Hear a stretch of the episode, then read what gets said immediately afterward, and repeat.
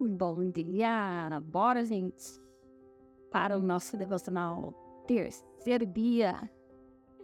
E hoje, somente Jesus, amigo dos pecadores. Nosso melhor amigo, né, gente? Pois somos todos pecadores. Somos todos limitados.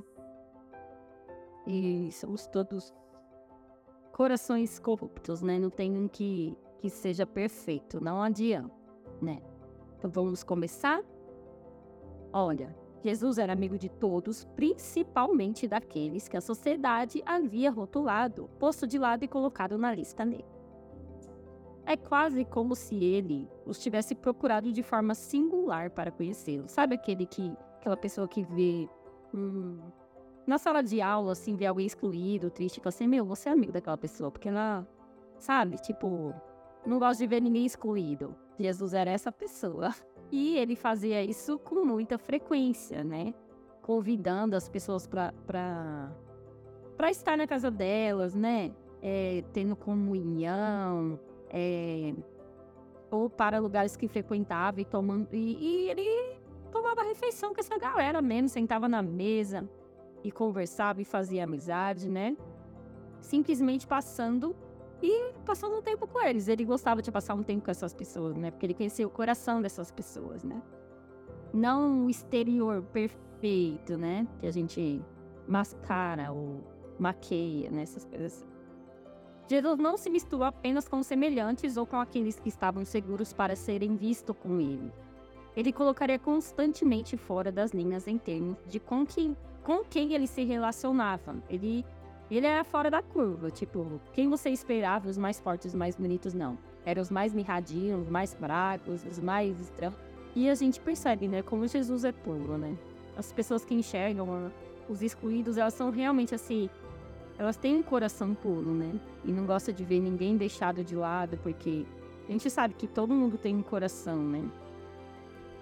E aí, quando ele conheceu uma mulher, né, que foi aquela mulher adúltera, é, a resposta dele foi muito única, assim, né? Ele, ele não questionou a mulher, nem julgou, nem acusou, né? Ela foi até ele e tudo mais. E aí ele respondeu assim, ó. Ele, ele na verdade, ele voltou o foco para os, quem estava acusando a mulher, né? Ele falou assim: quem não tiver pecado, atire a primeira pedra, né? Então ele deu tempo para as pessoas, né?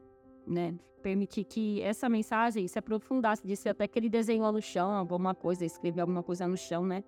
E aí a mulher olhou, tava sozinha, e aí olhou para trás, aí ele falou: Cadê os seus acusadores? Ela falou assim: Não tem ninguém. Aí ele falou assim: Então eu também não te condeno. E vai, e não, não erre mais, né? Não faça mais aquilo de errado, que você sabe que é errado, né?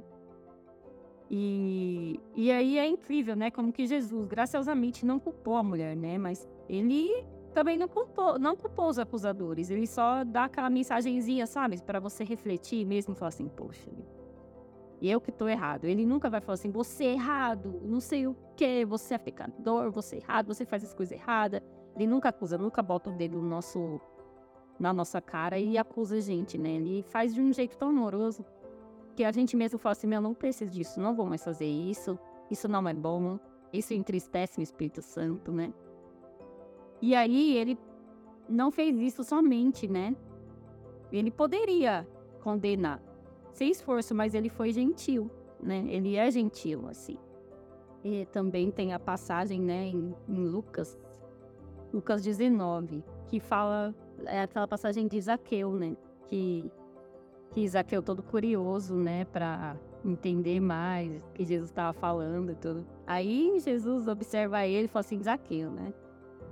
Hoje nós vamos é, jantar na sua casa, né? Ele, nossa, ficou, né, todo feliz. E aí na mesa, né, já, Zaqueu com a galera, falou assim, nossa, eu vou, eu vou, eu me arrependo de tudo que eu fiz de errado e eu vou pagar quatro vezes mais do que eu extorqui das pessoas, né, e tudo mais. E Jesus não pediu para ele fazer isso. Na verdade, quando você ama a pessoa de uma forma profunda, igual Jesus ama, a gente mesmo se constrange com os nossos erros e a gente quer quer ressarcir, a gente quer mudar, a gente quer transformar, a gente quer ressarcir muitas vezes, né? A gente não quer mais viver aquilo, mas a gente quer transformar nossa vida para melhor. Então hoje, né, a gente acho que a porção para hoje é refletir muito nisso, assim, como que a gente pode ser imitadores, né, de Yeshua.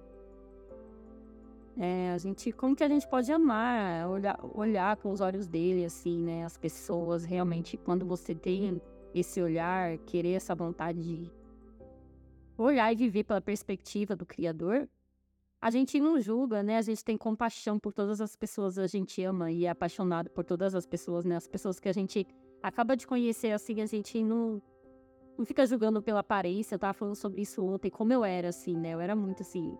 E a gente é assim, né? E aí a gente ter compaixão, a gente amar as pessoas, a gente entender, né? Respeitar. E aí, aí a gente tem que ser luz, né? Luz de Cristo, refletir a Cristo, o amor dele, o olhar dele amoroso, compassivo, né? Interessante é que a gente, a gente se acha digno, né, de ser melhor amigo de Deus, do Criador, que o Espírito Santo esteja conosco todo dia, nos contando as verdades profundas dele, sobre a vida, sobre nós, sobre o mundo. E a gente às vezes acha que tem gente que não merece, sabe? Tem gente, ai, eu já penso assim, ai, tipo, ai, tão pecador, tão essa pessoa errada, sabe? Tipo assim, pensamentos assim. O Criador, ele não vê assim, Jesus não vê assim, né? Ele, ele sabe que todo mundo tem um coração que realmente nasceu para adorá-lo, para ser bom, para conseguir, né? É, derrubar todas as barreiras de traumas e tudo mais. Que eu falo trauma porque engloba muita coisa dentro da gente, né? E a gente é errado mesmo o tempo todo. Só que combater o erro, né? Com ele, com ele, com a palavra dele. A gente aprendeu ontem, falar o nome dele. E a gente vai combatendo e vencendo. Então, bora hoje, né? Aprender e aplicar que nós somos errados demais, mesmo assim né? Ele nos ama e ele quer que a gente chame ele e se aprofunde nele. E ande com ele, do lado mesmo, assim, tipo, ele é o nosso melhor amigo, mesmo a gente errado, não sendo perfeitos. Não sendo perfeitos, belos, ricos, fortes. Ele mesmo assim, principalmente, ele tá do nosso lado ali, nos orientando, nos aconselhando, nos consolando, né, o tempo todo ali, não, eu te amo, sabe? Eu acredito em você, você tem que acreditar em você também.